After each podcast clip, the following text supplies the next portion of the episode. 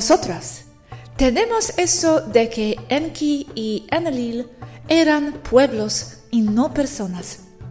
Lástima que mis fuentes no se pueden citar, pero el concepto es fiable y está allí. Y lo explicaré. ¿Qué son tus fuentes?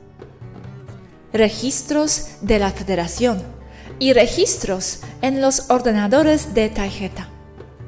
Sin embargo, como ya se les ha dicho, se sabe que los que crearon las tablillas sumerias eran el mismo grupo de personas, ya sean anteriores, es verdad, que los que recopilaron el material del Antiguo Testamento.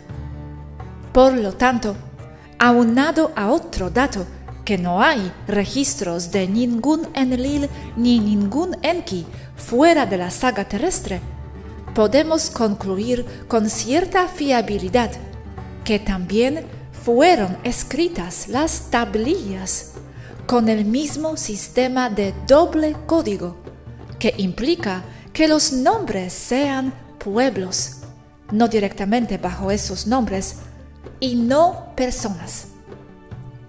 Lo que sí hay son registros de la existencia de Shiva, Anu, Ishtar, Osiris, entre otros. No puedo probarles esto con datos verificables por ustedes, porque es información fuera de la Tierra.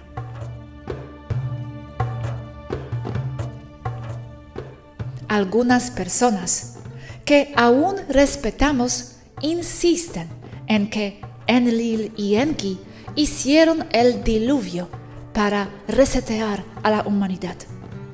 Pero esto de nuevo es con tintes teológicos de Enki y Enlil como dioses, con el poder de hacer eso, provocar un diluvio a voluntad. Pero no explica cómo lo hicieron, cayendo esto en más teología y mitos de dioses mal interpretados. Nosotras les estamos diciendo cómo se hizo el diluvio y es por algo natural, explicable y predecible. Un evento cósmico de desastro, desastre. No creo ni en dioses Enki, Enlil con poderes, ni creo en manipulación genética por tubo de ensayo, cuando aquí tengo las respuestas a cómo se ha hecho eso de la limitación humana. Control mental. Más frecuencias Matrix. Según registros en la Tierra misma de expertos en el tema, no solo de aquí, se le está poniendo el nombre de Enki a Akhenaten. ¿Por qué Enki Akhenaten. Se pone a Enki como el bueno de los dos hermanos, ¿no? El que le da la información liberadora al humano, el que les dice cómo vivir, el que les da bases éticas que los separan de los pueblos menores, pueblos paganos. Conectándolo con otros historiadores más, se ha encontrado pruebas definitivas de que Akhenaten era Moisés, como el que guía al pueblo elegido a su tierra prometida, Israel. Entonces, el que les da los diez mandamientos y les da bases éticas es Enki, el que habla con el arbusto en llamas y el que les dice que se alejen de adorar el toro. El toro es Tauro, la constelación era de Tauro. en todo el planeta se toma a las vacas y al toro como la deidad animal máximo, y en casi todas las culturas, si no es que en todas. Akhenaten, Enki, y Ramses II, Enlil. Por asociación, Enlil se puede interpretar como Egipto, pueblo de. Eran hermanos, hijos de Egipto. Por eso se pelearon, por contradicción de creencias. Akhenaten liberó o les dio el conocimiento liberador a los humanos, la parte del pueblo de Egipto que lo siguió, liberándolos de la opresión de Ramses II en Lil. Se puede decir también que Enki es pueblo de Israel y Enlil pueblo de Egipto. Hermanos, hijos de Egipto ambos. Esto antecede en fecha a las tablillas sumerias. Akhenaton cambia su nombre a Akhenaten, que significa Aten está complacido. Enlil representa al grupo egipcio que sigue al dios Amón y a todo el sistema religioso milenario, y Enki representa al grupo egipcio que sigue al dios solar Aten, el grupo que siguió a Moisés Akhenaton. Es él que se la llama Enki, y nota que se usa como atributo de una persona. El pueblo de Israel en el Éxodo no eran más que un grupo de egipcios que seguían a Akhenaten, que les quería imponer otro credo, alejándolos de la base teológica de Egipto, el culto solar a Ra. Akhenaten tenía el culto contrario a Ra, el culto al sol negro. Entonces Enki se traduce como el pueblo de Israel. Esto simboliza a Ra, el sol, pero hay más escondido ahí. El alejarse el pueblo de Israel, Is, Isis, Ra, Anu o el sol, el Elohim proveniente de Enlil. Ahora tengo una duda sencilla. El nombre Akhenaton está castellanizado. Akhenaten es el correcto. Solo tengo la duda si Akhenaton ya es Akhenaten castellanizado. No estoy de acuerdo con castellanizar estos nombres porque causa confusión y no veo dónde ver eso. Akhenaten también se puede traducir como el espíritu efectivo de Aten. Veo este más preciso, porque Akhenaten se colgó el derecho de ser el único que puede conectar con el nuevo dios Aten, siendo Aten mismo en la tierra. Esto enfureció a los clérigos egipcios tradicionalistas y a la población normal se estaba colgando el estatus de Dios Todopoderoso, ignorando el resto de Egipto. El problema también con todos estos egipcios es que no usaban solo un nombre, se les asignaban nombres por varias razones, desde el punto de vista del clérigo, del estatus social, o cada vez que se querían colgar un atributo, o que un atributo les es colgado a ellos. Akhenaton es también Amenhotep IV como nombre oficial, pero cambia según el punto de vista. Noten el Amén en Amenhotep. Amón está satisfecho como significado Por eso cambió su nombre de Amenhotep a Akhenaten. Ignorar Akhenaton, pues está castellanizado. Se puede interpretar de la otra manera también, pero es más estelar o de conocimientos estelares. Enki, el pueblo de Israel o el judaísmo, y Enlil, raza Elohim de Asterope, Pleiades. El nombre Elohim proviene de ellos, aunque en la tierra se mezclan varias razas para describirlas como Elohim. Recuerda que esto está asociado en la tierra, en el mito y en tablillas o rollos, papiro.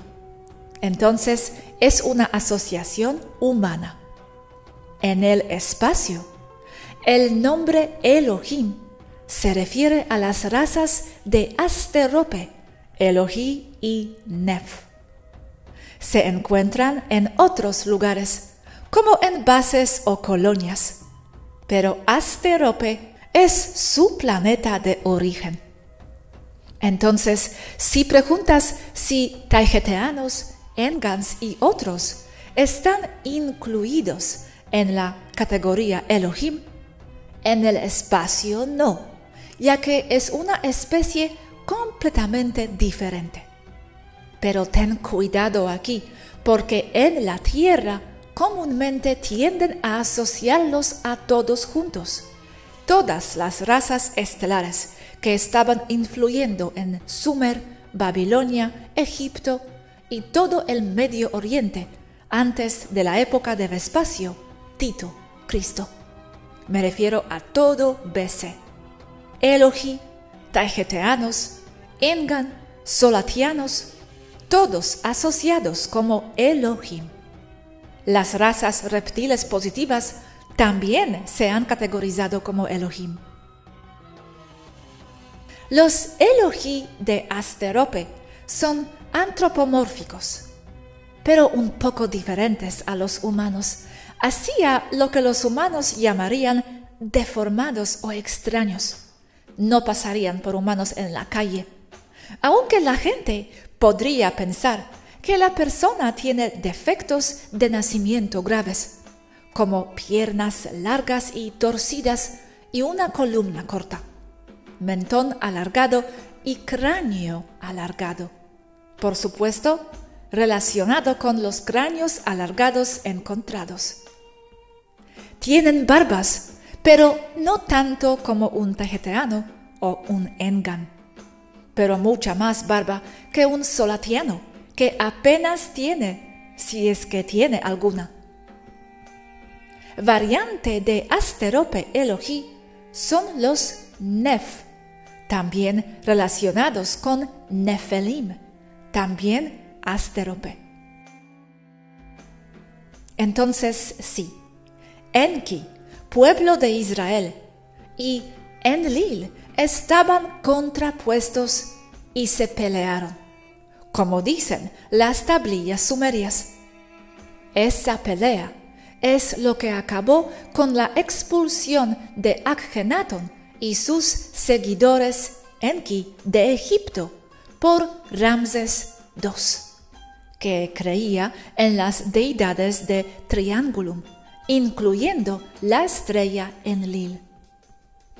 Enlil representa las creencias religiosas anteriores observadas en Egipto, basado en los dioses Ea, Yahweh, Enlil, Elohim o Anu, Ra. Siendo que Horus, Cristo, fue hijo de Osiris, Ra, y de Isis, Ishtar. Pero Horus el halcón no fue un hombre, fue una nave estelar. Por eso, las horas, navegación temporal, el poder volar como un halcón. Horas como en ¿qué Horus es en este momento? en qué lugar del cielo se encuentra Horus, el sol, la nave.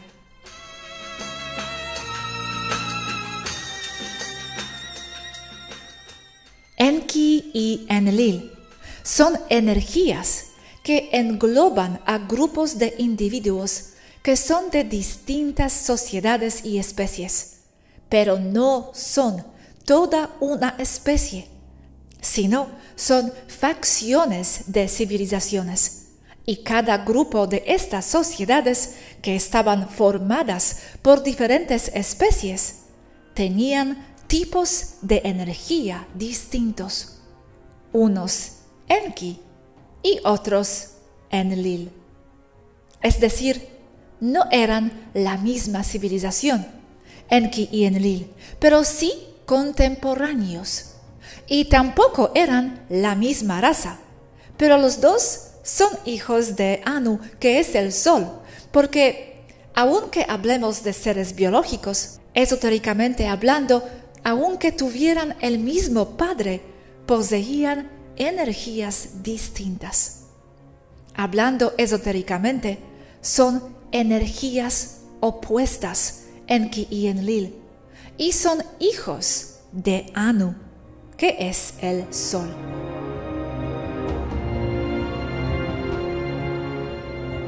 En el mundo de esa época se representaban energías, ideas, pueblos y personas de manera alegórica como personajes. Enki y Enlil fueron hermanos, hijos del dios Anu. Pero Anu se puede representar de varias maneras. El concepto de Amón y el concepto de Aten, ambos son conceptos de dios solar pero son opuestos. Amón es el dios solar del Egipto pre-Akhenaten y Aten es el nuevo concepto que Akhenaten intentó imponer sobre el pueblo egipcio. Aten también se interpreta como sol negro, creando aquí confusión entre los que solo estudian un lado o una parte de esta escena. Sí, ambos son Dios solar. Muchos interpretan a ambos como Anu, siendo que son opuestos o rivales Amon y Aten. Pero Anu, en todo caso, solo se podría traducir como Amón, ya que proviene desde el Egipto antiguo pre-Akhenaten. Esta confusión muy común se da también porque estos conceptos de dioses solares y sus contextos se mezclan entre las culturas sumerias y las culturas egipcias, que eran más o menos contemporáneas, según los historiadores Matrix. Pero esto es erróneo ya que en la realidad la cultura egipcia antecede a la sumeria, y aún más porque provienen sus raíces de Irlanda, hecho que ya es documentado, pero que los historiadores Matrix se niegan a incorporar en sus escritos oficiales. Los conceptos de Enki Enlil se les pueden atribuir no una, sino varias interpretaciones a manera de pueblos, nunca como individuos, a menos de que alguno sirva de líder de esos grupos. Pero no es uno, sino que se les va pasando ese atributo. Esto es especialmente notorio en el caso de Enki, que primero se le atribuye a Akhenaten ser Enki. También a Abraham, también a Jesucristo, pero que en sí representa esa rama social que es el cabal. Entonces tenemos a Enki, cabal, o también Enki, corporación arconte, Enki, pueblo de Israel, que en sí es creación del cabal. El concepto de que Enki es el bueno entre los dos hermanos es solo parte del control mental de ellos y de hacer que la gente bajo su control se anteponga al otro grupo, el de Enlil. En el caso de Enlil es más claro, pues viene de Elohim, que es la raza principal que dominó el área de Sumeria y que influyó fuertemente en Egipto también, pero que por contraposición a Enki se puede claramente interpretar más expandidamente como los que se oponen a Enki, los que se oponen a Akhenaten Nefertiti y a sus reformas en Egipto. Enki y Enlil viene del conflicto entre Akhenaten, Nefertiti, Enki y Meritaten, Ramses II, Enlil. Enlil, los que se oponen a la corporación Arconte. Enlil, los que se oponen al Cabal. Ambos, hijos del dios solar Anu, representado como Egipto o que representa a Egipto.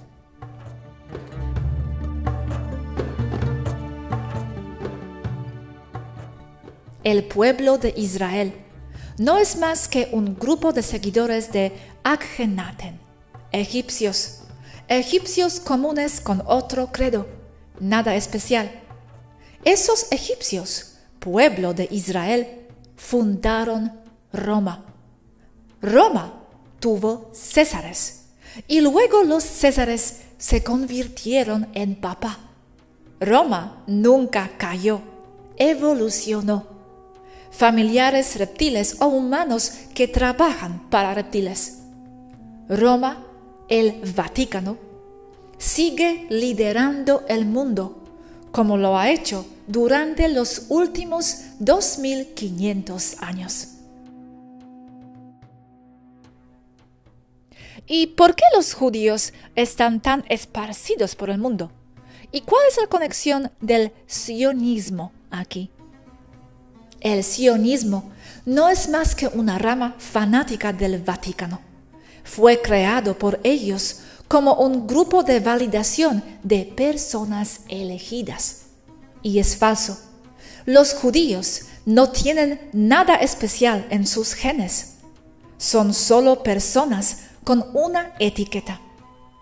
Israel fue creado a partir de las cenizas de la Segunda Guerra Mundial, usando el holocausto como excusa, propaganda es lo que era, y justificación para cometer un crimen horrible contra el pueblo de Palestina, los verdaderos dueños de esa parte del mundo. El holocausto ocurrió, pero nunca y ni siquiera cerca de la cantidad de personas que dicen que fueron asesinadas en los campos de concentración. Un judío inocente torturado y asesinado es demasiado, y muchos fueron asesinados, pero no en la cantidad que dicen. Todo fue diseñado para justificar la creación del Estado de Israel. La Segunda Guerra Mundial se hizo parcialmente para eso, como uno de los objetivos, ya que el cabal estaba controlando ambos lados. Los judíos son gente común, no tienen nada que buscar en sus genes, es solo algo cultural religioso como una etiqueta sobre ellos. Pero, ¿por qué estaban tan interesados en crear el Estado de Israel? ¿Cuál era su objetivo? Entre otros objetivos, justificar la historia cristiana, tener un pie en el Medio Oriente para crear conflicto, un Estado militar supuestamente asediado por musulmanes, así que todo el tiempo en guardia, hacer que el mundo vea a Israel como un estado en peligro de extinción que necesita protección, cuando en realidad es el agresor.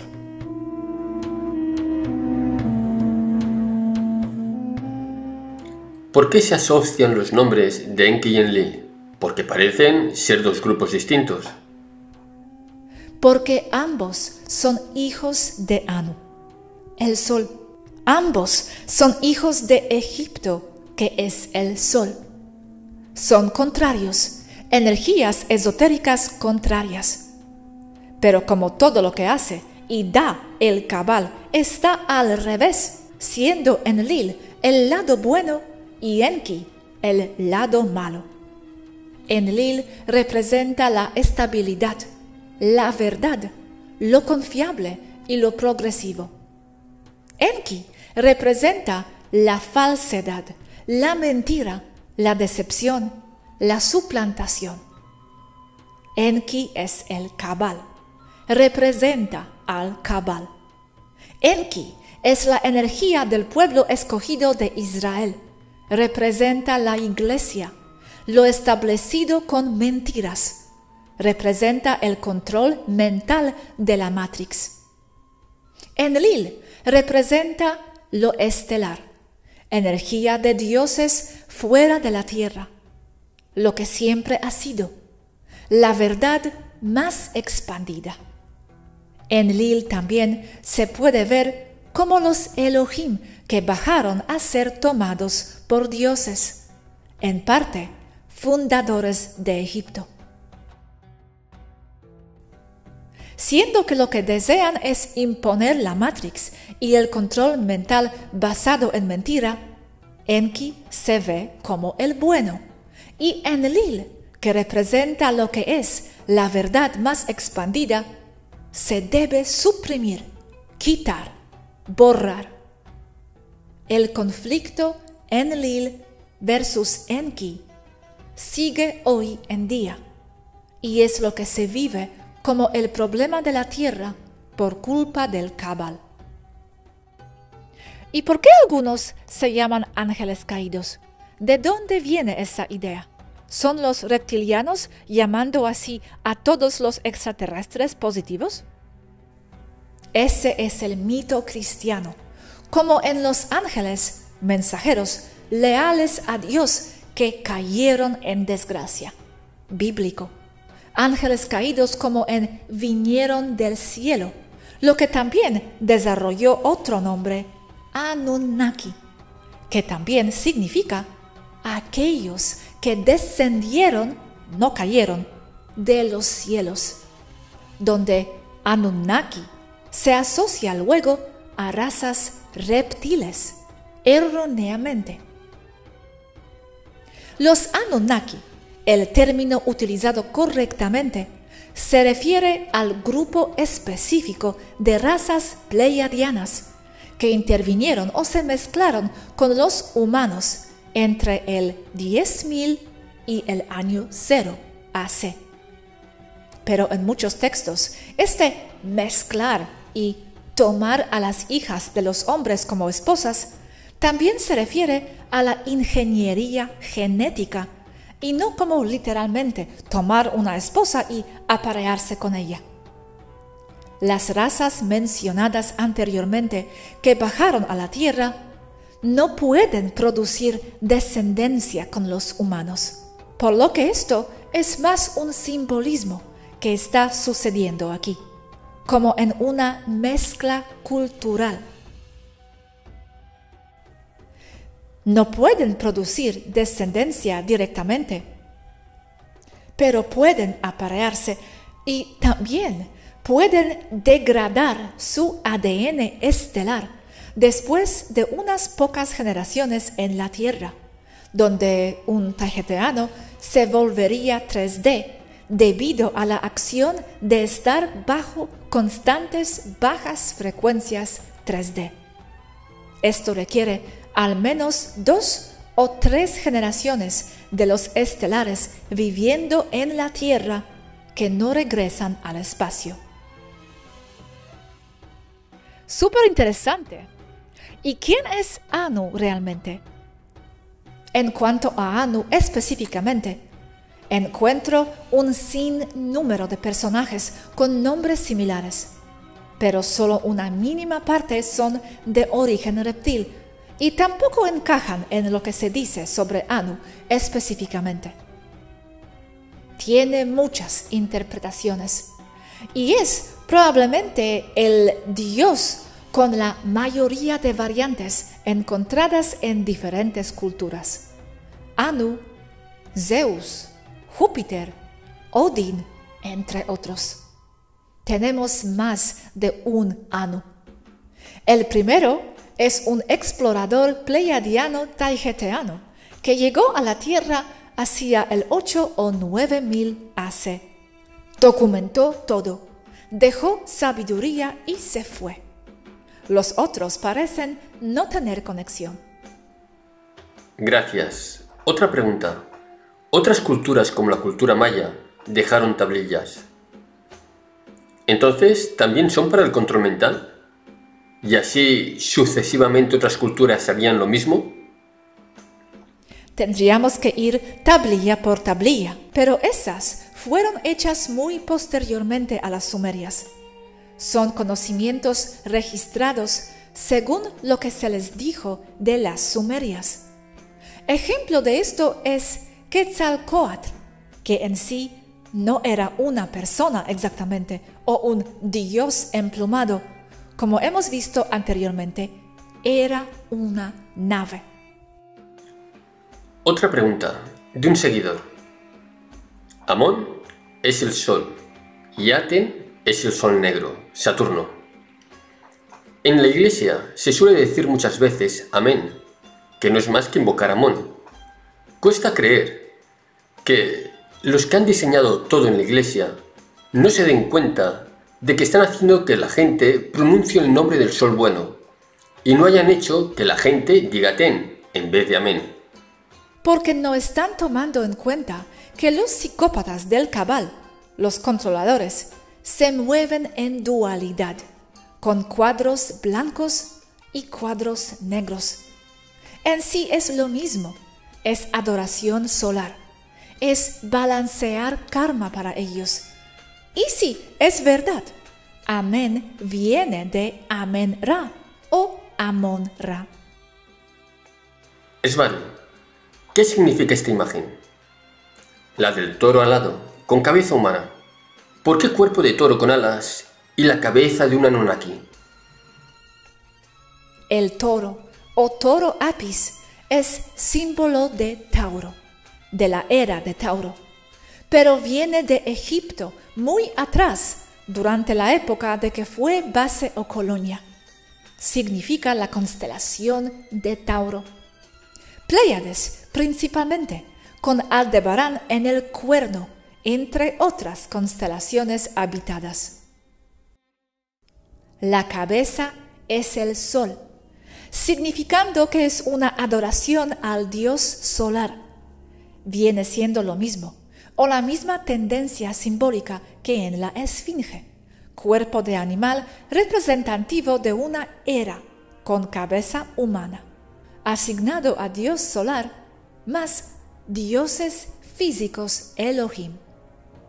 El que esté alado significa que vuela, que está en los cielos, pero también significa Pleiades, porque es un símbolo proveniente de aquí, todo lo alado, como ángeles y arcángeles. En el de arriba, la imagen tiene un león de mascota desde el punto de vista del Elohim, es un gato.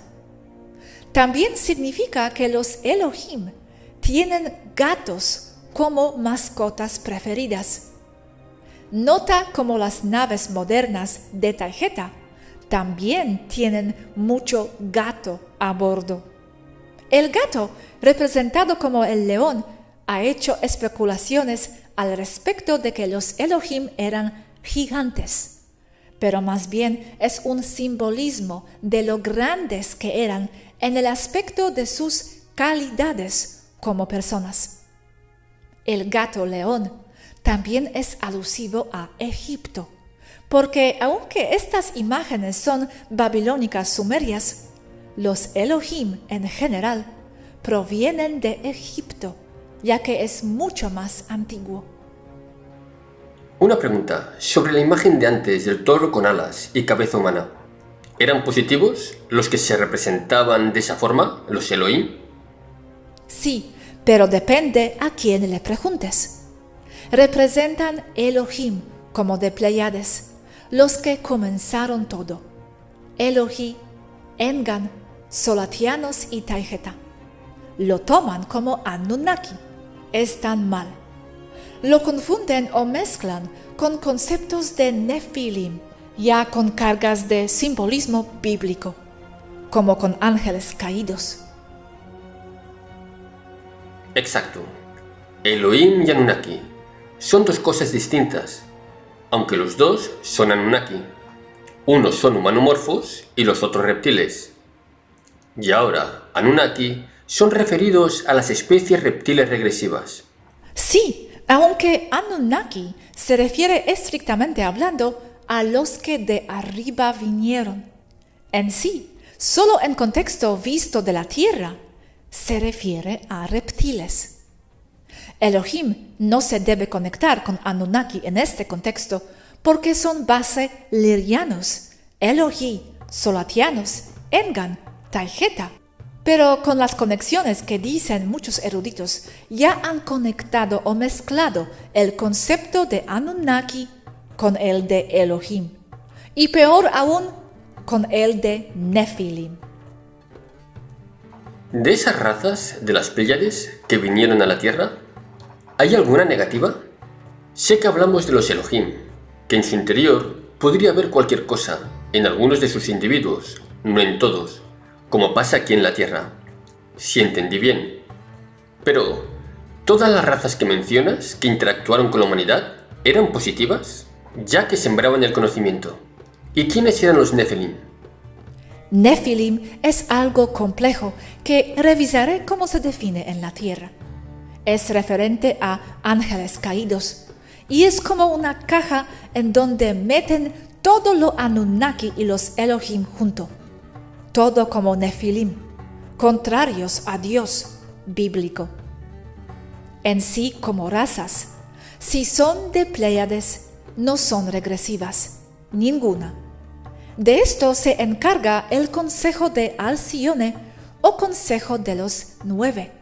Lo mismo, pero entiendo que hay otro con el nombre de Consejo de los Nueve, diferente. Pero en sí, también se debe ver lo que cada persona hace o cada grupo y no generalizar con que una especie es buena o mala. Solo mira a los alfa draco positivos. Pero generalmente, si es de tarjeta, es positivo, como raza, arrolladoramente. Son personas y habrá manzanas podridas, pero eso es con todo. Ahora una palabra de precaución y que causa muchos problemas. Las mismas razas tienen múltiples nombres. Pleyaran, Taigeteano, Centauri, Alfrata, Arcturianos, Tieslientiplex, Corintianos, Devonianos, etc. Otro punto. Todas las terminaciones en nombres de hombres que terminan en el provienen de Elohim. En este mundo significa es como o es en Lil de los dioses, cualquiera con ese nombre. La terminación A en el nombre de un hombre de Taijeta como Kila proviene de Anu, otro dios, según lo interpretan los términos humanos del antiguo entendimiento. Elogi de Asterope, entonces, de lo que dijiste antes, ¿algunos tienen almas reptiles? ¿Son reptiles? De alguna manera sí, pero no como lo dicen ahí, que todo es genética, no lo es. Elohim es una raza que tiene múltiples almas, algunas reptil, otras no, como los humanos. Pero muchos se ven físicamente como un engan o como un taigeteano. Mucha gente argumenta que hay razas de reptiles en el sistema estelar de las Pléyades. Esto es correcto, pero no son un problema. Son tan progresivos como cualquier otro, pero no interactúan tanto con las otras razas lirianas más comunes en las Pléyades, debido a sus diferencias lógicas. También hay razas de gatos en las Pléyades, los Hideanos. Esta parte lo tengo súper liado en mi cabeza, porque lo hemos tocado por aquí y por ahí y nunca me aclaro. Porque se ha dicho en algún punto que eran reptiles, pero entiendo que su representación es hombre humano, pero atrás son reptiles, ¿sí? Se ven como en las imágenes, humanoides. ¿Pero atrás hay un reptil? No necesariamente es un reptil. La mayoría son almas de Pléyades de otras razas, incluyendo Taijeta. No necesariamente un reptil. Sigo confusa, lo siento. Elohim es como los humanos. Todos se ven humanoides, todos. Pero algunos tienen alma reptil, no necesariamente negativa. Algunos Elohim tienen color y rasgos de una persona de raza negra de la tierra, pero la mayoría son blancos nórdicos. Pero, ¿qué quiere decir alma reptil? Es que almas no tienen raza, ¿no? Solo entramos en razas cuando elegimos venir al cuerpo. ¿Qué quiere decir alma reptil? ¿Como semillas de reptiles en la tierra? Lo mismo como yo con alma taigeteana en el cuerpo humano? Las almas no tienen ni género ni raza, pero sí tienen una predisposición para seguir lo reptil, ideas, conceptos e identidad. Eso es a lo que me refiero. Y eso es igual a la reina reptil de la tierra. Parece humana, pero no lo es. Entonces los reptiles se encarnan en los Elohim, en Pléyades. Pues sí. ¿Para qué? Porque el ser una semilla estelar no es exclusividad de los humanos en la Tierra. Elohim es una raza con semillas de otras partes, pero no asocies reptil con maldad. ¿Pero para qué hacen esto? Aquí semillas vienen a ayudar con ascensión, lo que sea. Y allí, ¿para qué se encarna alma reptil en Pleiades? Para experimentar el ser un Elohim.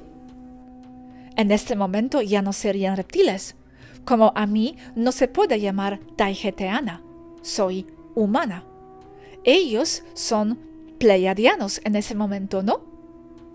Desde un punto de vista, así sería, así. Aún así, hay una fuerte presencia reptil allí. ¿Y cuando mueren, dónde vuelven? ¿A su mundo reptil? ¿Tenéis semillas reptilianas en la sociedad taigeteana? Sí, pero no es muy marcado. Como todo el que muere, va a ser lo que sea que su frecuencia dicte y sea compatible. ¿Esos fueron los creadores de los Kingu? No, esos serían los Usungal.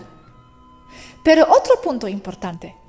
Elohim para nosotras se refiere a Elohi o a las Pléyades. Pero desde la perspectiva de la Tierra es varias razas. Entre esas razas está la Elohi, la Taijeta, la Engan y la Solatiana. Ok, la pregunta que me da vueltas. Los reptiles de la Atlántida eran de aspecto reptil, pero ¿eran Anunnaki también? ¿Qué relación tenían los Elohim con los reptiles Anunnaki? Aquí me leí un poquito, gracias. No me gusta nada el término Anunnaki. Es abusado extensamente y causa mucha confusión. Se usa en todas partes en el mundo del misterio como el nombre de una raza. Pero desde mis datos más precisos, les llaman Anunnaki a varias razas como si fueran la misma. Si bien Anunnaki se refieren estrictamente a quienes de arriba vinieron, en donde nosotras de Taijeta caeríamos dentro del término Anunnaki, aún en la Tierra consistentemente se usa o significa razas, plural, reptiles invasivas. Se está usando como razas reptil o significan razas reptil exclusivamente. Hablo de draconianos, nagas, usungal y el kingu. No se debe usar como nombre de raza. Yo desecharía ese nombre Anunnaki en todas las descripciones, excepto para hablar de la confusión, o usando Anunnaki como el conjunto de razas reptil. Veo repetitivamente el concepto de una raza invasora en la mente de los humanos despiertos. Deben quitarse esta idea porque siempre ha sido un conglomerado de razas trabajando aquí, tanto del lado bueno como del lado malo, solo pasándose a través del tiempo la estafeta de ser la raza dominante en o para la Tierra. No es una, es una corporación como bien dicen algunos. Hablando de las razas positivas, también se podría decir que es una corporación. La Federación de Planetas Unidos o la Alianza de la Esfera o el Consejo de Andrómeda son corporaciones multirazas. Sin embargo, y aún dentro de una corporación positiva, las razas progresivas avanzadas tienen tendencia a trabajar mayormente solas. En cuanto a la Atlántida en particular, la raza dominante allí era la Usungal reptil, con ayuda o guía de la Draco reptil.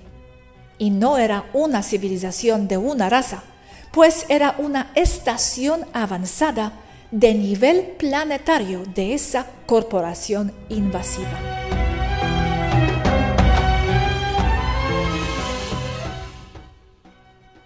¿Osiris y Ishtar fueron de la raza Elohim? No, fueron considerados como de esa raza, pero parcialmente. Pero no eran de esa raza. En sí, Elohim como tales fueron los barbudos en Sumeria no eran gigantes. Solo los ponen grandes porque eran grandes por atributos, no por tamaño. Ishtar, como la pintan en la historia, aún la escrita por los egipcios, nunca existió. Fue basado el concepto de ella en visitantes. Sí, Ishtar y Osiris fueron personas.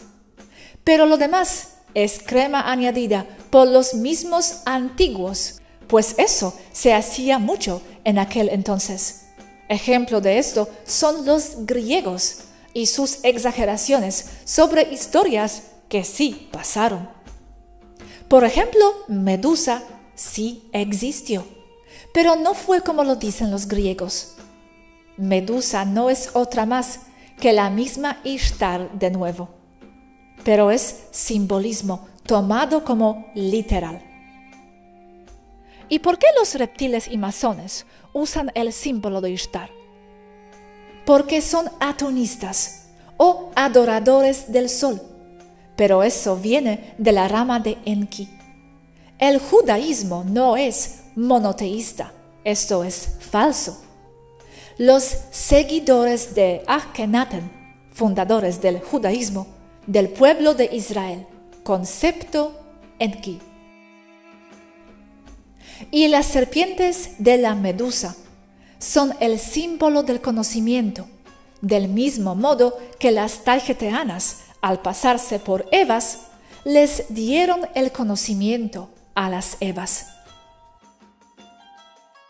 Por eso aseguramos que las tablillas sumerias son solo una Biblia más y las toman como verdades absolutas. Están estructuradas exactamente como la Biblia Antiguo Testamento y usan cosas verdaderas, sucesos verdaderos, solo con un giro para que quepan en sus agendas para validar lo que se dice como verdadero. No por antiguo significa que sea verdadero. Y la evidencia, por lo menos de parte del punto de vista de nosotras, es contundentemente en contra de lo que se dice en las tablillas sumerias, porque si fueran verdad, nosotras no existiríamos. Sé que dicen que las tablillas tienen como cinco mil años. Me temo que no es verdad. Son más recientes, como ya hemos dicho. Solo que antes de Akhenaten y Nefertiti, Enki, Enlil, como Ea Elohi, eran conceptos egipcios, no sumerios. Pero esto ya es demasiado complicado para la mente humana promedio. Ahora, el concepto de anteponer a Enlil con Enki desde el punto de vista egipcio es la rencilla entre Osiris, Enlil, y Anubis, Enki, en donde se dice que entre Ishtar y Horus reviven a Osiris. Primer concepto de resurrección y de dónde sacan la idea para la resurrección de Cristo. Base en astroteología egipcia. lo de ser humano creado en la tierra, aunque no tengo cómo convencer de momento, la prueba mayor de que eso es basura es que hay por lo menos 400.000 razas casi o idénticas a los humanos allá afuera. No pueden ni pudieron haber sido creados en la tierra.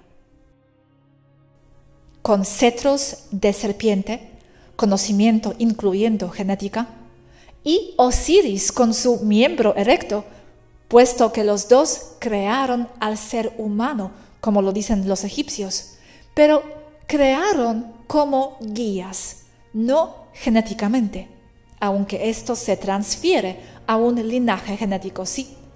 Por eso el miembro erecto de Osiris, siendo pareja de Ishtar crean al mundo o a Egipto como su descendencia.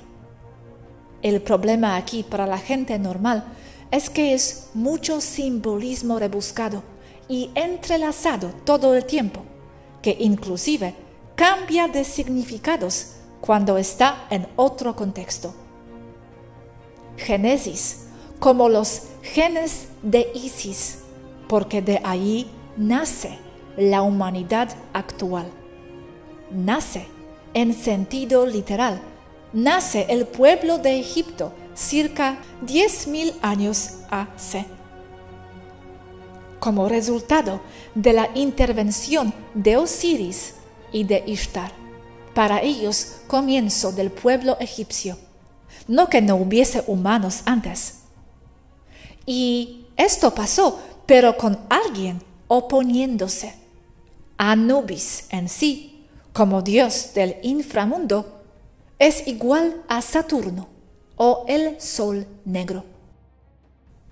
Y sí, acepto cierta manipulación genética ahí de parte de Ishtar, pero como base de liberación, no de opresión, como forma de contrarrestar los efectos de la Matrix 3D ya implementado ahí hace poco.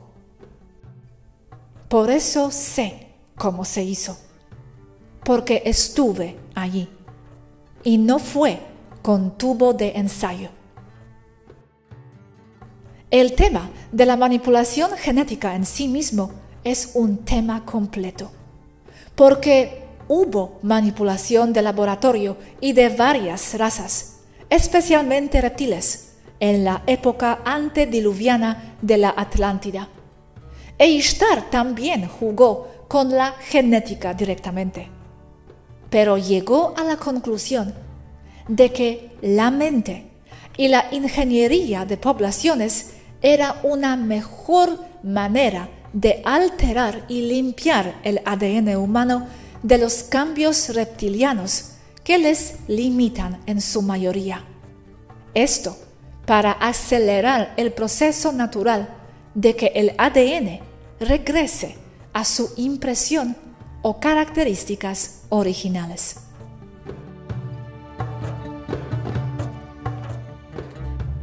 Sé que me han criticado mucho por decir que Enki y Enlil son más bien un pueblo. Esto es lo que sucede.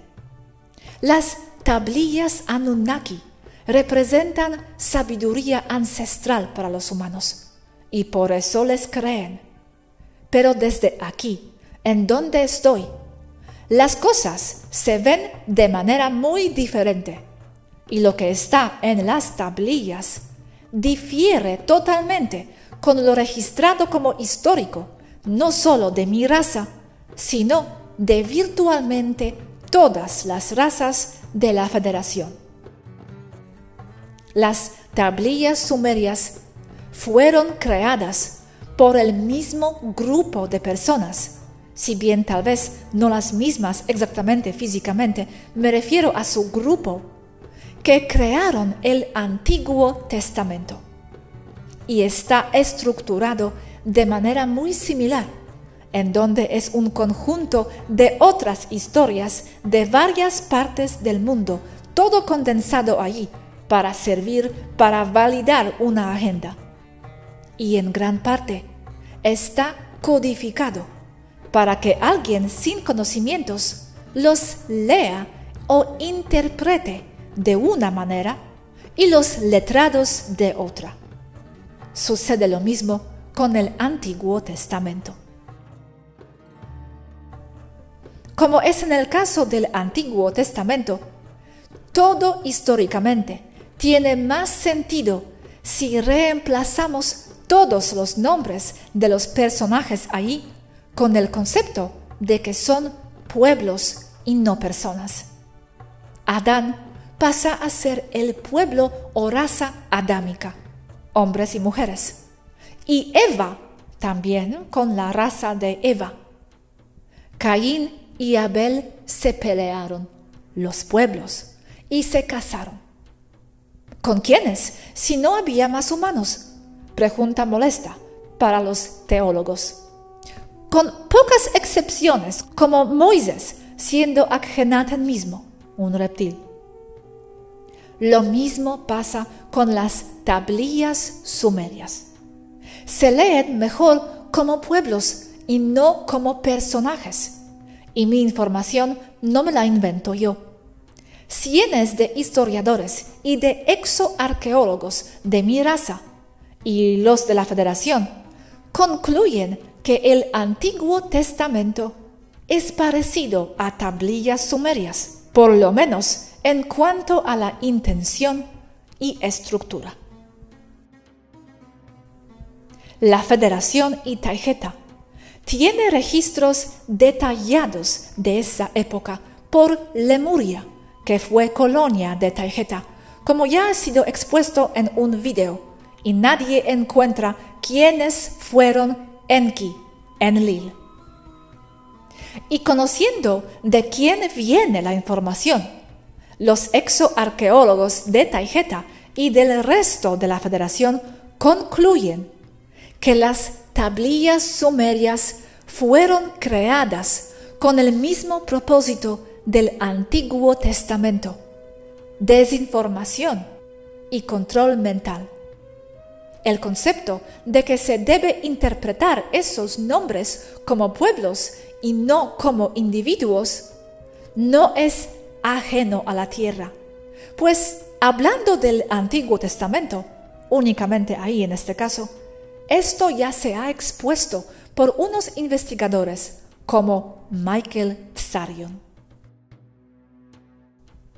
Conociendo que quienes hicieron las tablillas sumerias fueron reptiles y sus secuaces, yo concluyo y me suscribo a que todo eso es desinformación reptil.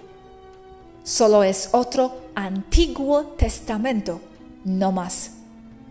Y estos son mis datos desde aquí, les gusten o no. Solo quiero agregar algo sobre el tema, que no desacredito las tablillas porque en sí, pues tienen información muy valiosa, como lo tiene el Antiguo Testamento. Pero lo que comparto es lo que tengo como información desde aquí. Les guste o no, no hay corroboración fuera de la Tierra. Ese es mi único punto. Ergo, para las demás razas estelares, las tablillas sumerias solo son como una Biblia anterior, el Antiguo Testamento, y más desinformación reptil. Mi labor es compartir lo que yo veo y lo que se sabe aquí, y es eso. No tienen validez alguna las tablillas, corroborándose con información estelar. Información estelar que acepto que no puedo corroborarles. Pero si doy información corroborable por ustedes en mano, pues me acusan de solo decir lo que ya está en la tierra. Si doy información nueva, entonces lo que digo está muy loco. Un comentario extra importante sobre el tema de Enki, Enlil, Anu y demás. Se sabe que en otras partes de la Tierra, muy alejadas de Sumeria, también se encuentran textos que corroboran la existencia de estos personajes. Ejemplo de esto es en el Popol Vuh, pero me parece que no solamente. Lo que sucede aquí es que los Anunnaki o reptiles tenían acceso a todo el mundo y el ir de Sumeria a Mesoamérica en una nave no significa para ellos más que un viaje de unos cuantos minutos. Su agenda era controlar a la mayor parte de la población y lógicamente difundieron su información en todos los lugares posibles. Hay que recordar que tenían una civilización planetaria y no restringida solo al área de Sumeria. La cultura sumeria y su lenguaje no fueron los más antiguos. Primero porque Egipto los antecede por algo así como 5.000 años. Pero esto no lo aceptarían nunca los historiadores cabal, que ponen a Egipto como una civilización hasta 7.000 años más joven de lo que es. Ejemplo de esto son las pirámides y la esfinge, que son datados en alrededor de 3.500 años AC, cuando tienen más de 12.500 años de antigüedad.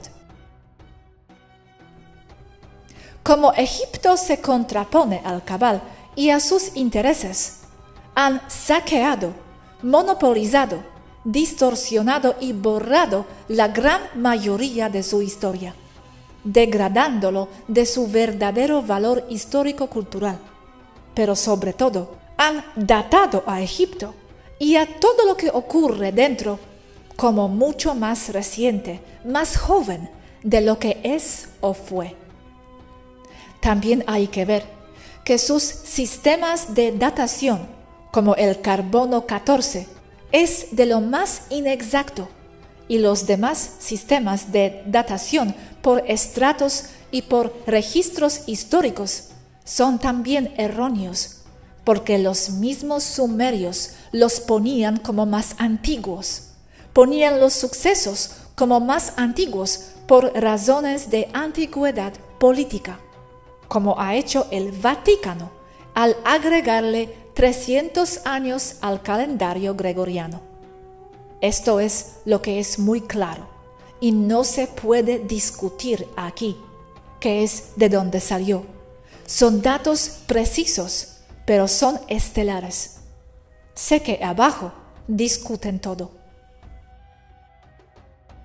Enki y Enlil se relacionan erróneamente con la cultura sumeria, solo porque fueron los que más los documentaron. Pero sus orígenes son egipcios. Su origen exacto de los conceptos es en el momento que Akhenaten y Nefertiti son expulsados de Egipto.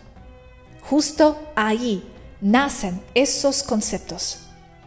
La datación está mal porque anteceden a Sumeria y a las tablillas a este momento.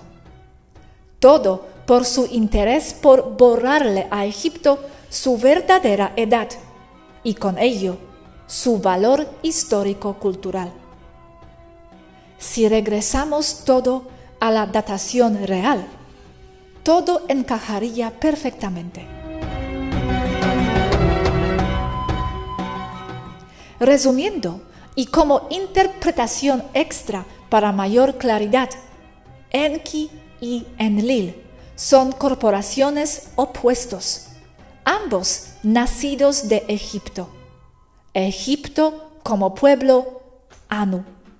Cada una de estas corporaciones, Egipto, Anu, Enki, aliados de Akhenaten Nefertiti, Enlil, estelares opositores del grupo Enki, aliados con Egipto, fueron y aún están compuestos de múltiples razas, no solo de una, a pesar de que Enlil se puede interpretar también como Elohim. Enki y Enlil y sus diferencias no son más que una rencilla entre el lado conservador en Egipto, adorador del dios solar Amón, y el lado de Akhenaten Nefertiti, adoradores del sol negro, Saturno, Aten.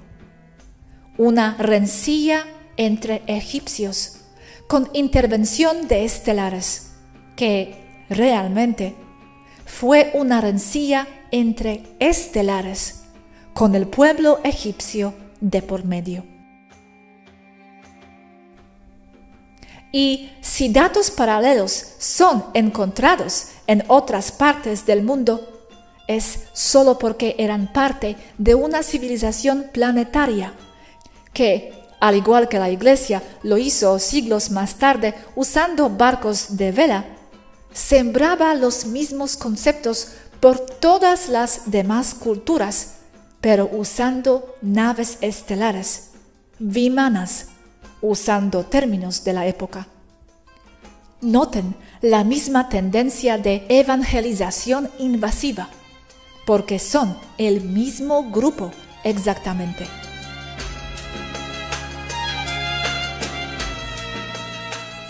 Triángulo tiene un portal. Ese portal hacía 12.000 años estaba conectado a las Pléyades, de donde llegaron los Elohim, Anu y Yahweh. Son estas tres estrellas, como siempre. Es de donde nace el concepto de Trinidad. Yahweh es un acto creador o el acto de la creación, no una persona. Este hecho se conoce por algunos historiadores. Es un término de índole o de origen sexual, gran explosión creadora con tinte patriarcal. De allí nace el concepto impuesto esotérico del origen del universo como un Big Bang, porque las razones para imponerles conceptos a la gente son siempre esotéricas y no físicas. Como he dicho antes, el universo siempre ha sido, porque es atemporal y eterno, como es infinito. El Big Bang es un Yahweh. Pero Yahweh, Ea, no es una persona, es más desinformación, más mentiras. Yahweh significa liberación de energía contenida. Es un concepto. Yahweh es descripción de una explosión creadora después de tener energía contenida. Es sexo, eyaculación que crea cuando cae sobre suelo fértil. Por eso el universo en las mentes de los del cabal saturniano tienen que decir que el universo se creó con un Big Bang. Basura, por supuesto. No hay Yahweh. Es el acto de la creación, no quien lo ha creado. Ahora nota cómo la estrella Mothala contiene la terminación ala. Como he dicho antes, ninguna palabra está vacía, y en sus orígenes lingüísticos y en su etimología se puede ver sus significados. Es una palabra árabe que significa el triángulo. Por lo tanto, el triángulo es Allah.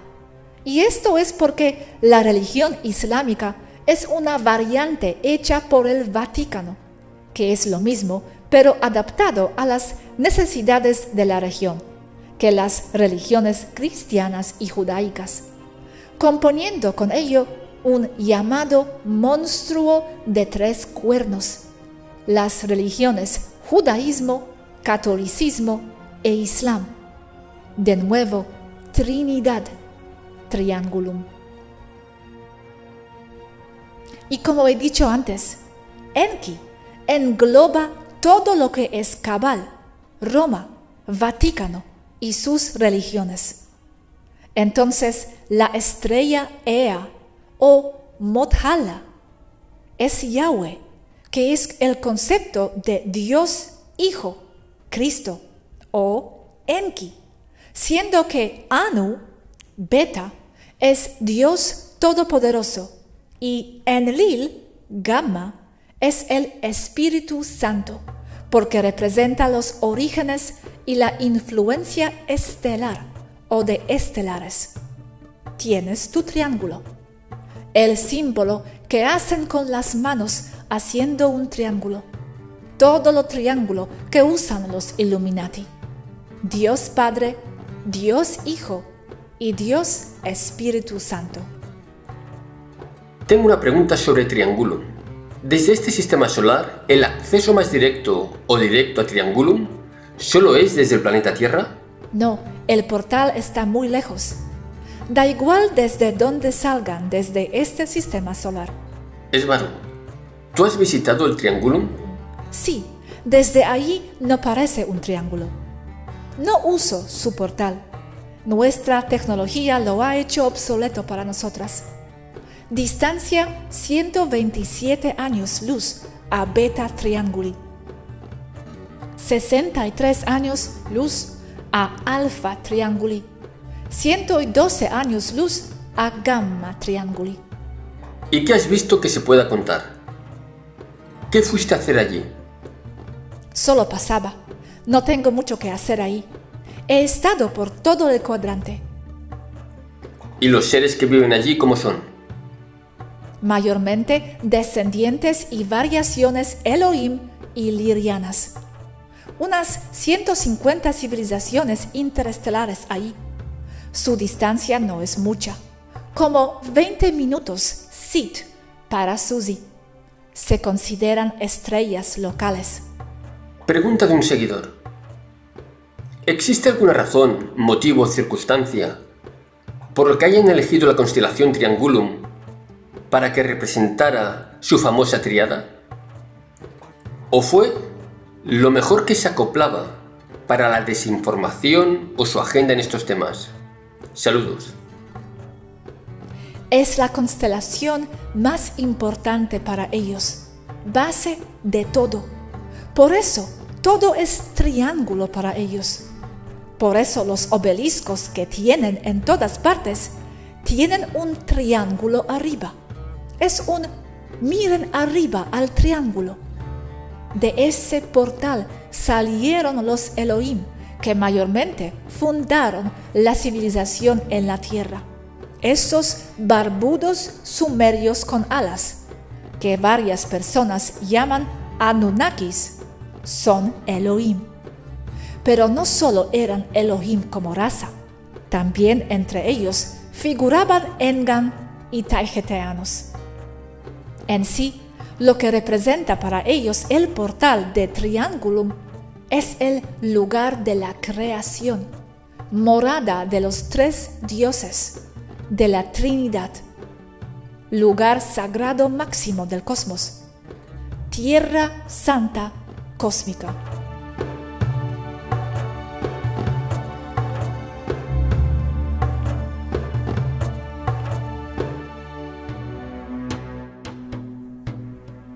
Son las pirámides? Tienen tres lados, pero visto como algo tridimensional, son un triángulo. Trinidad, base de Egipto. Tres dioses base. Ea, Anu, Enlil. Ea pasa a ser Ya, que pasa a ser Yahweh. Anu, que significa creador, se convierte en teología en Dios Todopoderoso. Enlil pasa a ser Enlil, pasa a ser Elohim, raza Elohim de Asterope Pleiades, un pueblo. Cada pirámide simboliza cada una de las tres deidades, Ea, Anu, Enlil, y son estas tres estrellas.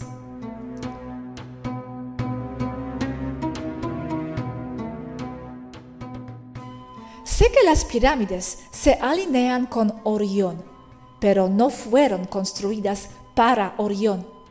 Estas tres estrellas se encuentran claramente escritas en jeroglíficos egipcios como la base de la civilización y su origen para ellos. Contrastándolo con mapas estelares de Taijeta, encontramos que tenían los Elohim bases allí. Pero una cosa, por favor. Yo tenía entendido que raza Eloí de Asterope eran pleiadianos, algunos con almas reptiles. La misma especie, una dentro de otra. De la misma manera que un kingu puede usar un cuerpo humano. Sin embargo, no todos los humanos son kingu. Depende del plano de existencia. No solo los humanos son contenedores para múltiples razas, pero lo que hace una especie no es lo mismo que lo que hace la otra, aunque el contenedor sea el mismo en apariencia. Entonces, esto crece en complejidad y es difícil de seguir sin todos los datos sobre la mesa. Unos reptiles apareciendo así, los otros antropomorfos, los barbudos de Sumeria, como Hillary Clinton y la reina de Inglaterra. Parecen humanos, pero abajo son lagartijas. Noten que dicen que los Anunnaki eran reptiles, sin embargo, les ponen cuerpos humanomorfos, pero grandes. ¿Y por qué la Trinidad? ¿Y por qué tanto simbolismo? Hay muchas razones. La principal es que solo lo puedan leer adecuadamente las personas con la preparación correcta. En otras palabras, porque la información es poder y la información correcta solo se le puede dar a los dignos. La Biblia, Nuevo y Viejo Testamento están escritos así. Desde un nivel se entiende algo, desde otro se entiende otra cosa. Pero sigo sin entender por qué tanto esfuerzo montando tanto simbolismo. Porque hasta tú tienes que ir y examinar y descifrar a veces. Entonces, ¿para qué tanta codificación de cosas? ¿Por qué no se pudo decir cosas tal cual? Tanto simbolismo lía las cosas. Debes darte cuenta que el simbolismo en sí es un lenguaje y bastante completo. Es antiguo y dio base a la escritura egipcia, basado en glifos o pictogramas. Es un lenguaje. Tienes que hablarlo o no lo entenderás. El toro, simbolizando a Tauro la constelación, tiene miles de años de antigüedad, pre-Tiamat. Desde un punto de vista directo, los pictogramas y el simbolismo es una forma de comunicación y de registro de datos más fiable y más transparente que la palabra escrita, que se presta a malas interpretaciones. Sí, pero si no hablas este idioma no entiendes, todo camuflado. Yo entiendo muy poco de simbolismo, honestamente, pero entiendo que es un idioma. Ok, ejemplo a aclarar de paso. Se entra desde un agujero negro en la constelación de Andrómeda y se sale del Sol. Pero si entras por el Sol, sales detrás de Tauro. Entrada de agujero de gusano que sale del Sol M33. Justo allí. Salen de ahí y entran aquí. Y regresando a las pirámides, para eso eran, para abrir portales usando solo el poder de la mente de las personas. A ese nivel, así de poderosa es la mente cuando es libre y amplificada. No necesitas portales como el CERN, solo tu mente. Eran para salir de cuerpos y viajar, ¿sí? Sí, pero solo es un cuerpo. En el astral tienes otro pero ¿por qué tan grandes pirámides? Porque funcionan aún mejor así, por el potencial de energía que podían generar. Como le decía a Robert, la razón por la cual están sobre líneas ley planetarias y sobre mantos acuíferos grandes, en este caso conecta con el Nilo, es porque utilizan la diferencia diferencial de carga eléctrica de polaridad voltaica entre el suelo y la atmósfera, nubes y estratosfera, creando un flujo continuo y controlado de energía eléctrica para usos prácticos. Este flujo ocasiona un torrente que es secundario. Torrente que desarrolla una frecuencia específica que potencializa la mente y aura humana o de las personas con el principio de interferencia constructiva. Esto ocasiona que las personas que estén dentro de las pirámides tengan habilidades psíquicas de todas clases vastamente aumentadas. Las otras pirámides que hay, por ejemplo, en Bosnia y China, cumplirían la misma función? ¿Y las que hay en Latinoamérica? Sí, la misma función con un enfoque diferente. Pero las pirámides también servían para dar a luz a bebés y también servían para que una persona moribunda tuviera una muerte digna y su alma ascendiera al cosmos amplificada y sin problemas. Pero, ¿por qué necesitaban esto si eran seres interestelares? Tenían naves, pudieron viajar ya tal cual como eran por el universo, y ya tenían poderes astrales y psíquicos, porque entiendo que se han construido antes de la imposición 3D. ¿Para qué necesitaban un bloque piramidal en la Tierra para esto? Porque siempre se desea tener aún más poder mental. Y porque con una pirámide como esas, en perfecto funcionamiento, ya no necesitas una nave espacial. Estamos hablando de tecnología más avanzada que el uso de naves estelares. ¿Más avanzada que las naves? Si puedes manifestar una nave con la mente, no necesitas una nave.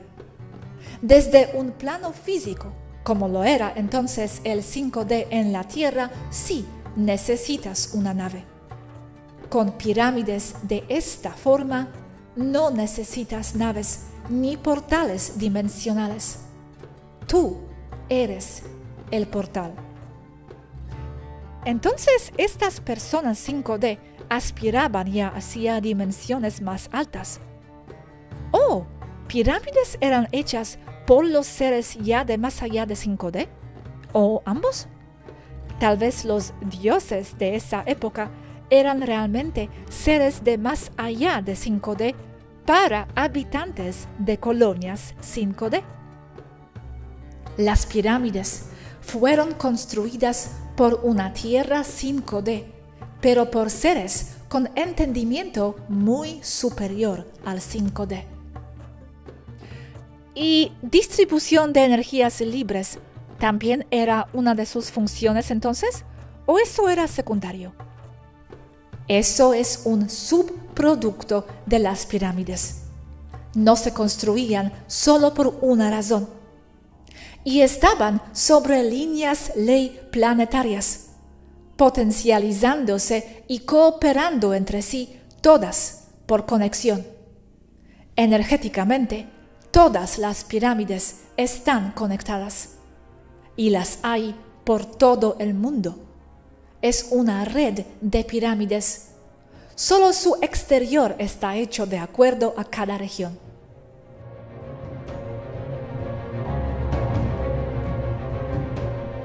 Me falta decir algo importante sobre el tema de tablillas sumerias. El por qué quiero que se sepa esto. Mi motivación para darlo. Porque lo que se dice en las tablillas sumerias de que el humano fue creado solo sigue el mismo patrón de víctima que tiene la humanidad. De ¿para qué me esfuerzo si me limitaron? pobrecito de mí, sálvenme, sálvenme. En el universo hay millones de trillones de especies diferentes. Lo antropomorfo es la norma, no la excepción. Hay especies que se parecen muchísimo a los humanos, mucho más que nosotras. Otras ni siquiera las podrían entender como algo vivo mucho menos como algo con una civilización interestelar. Es liberar al ser humano. Esto es el núcleo de todo lo que quiero que se sepa. Que los humanos tienen el control sobre sí mismos, sobre su destino, sobre lo que son. Lo que intento aquí es liberar sus mentes que me salven los extraterrestres del comando de Ashtar, basura del Vaticano. Que me salve un Dios benévolo, todopoderoso. Que me salve un Mesías. Que me salve un político bueno. Las tablillas sumerias son parte de ese mecanismo de control mental sobre la población. Están para eso. Cualquiera que trabaje promoviéndolas sin ver de dónde provienen, está trabajando en contra de la población humana.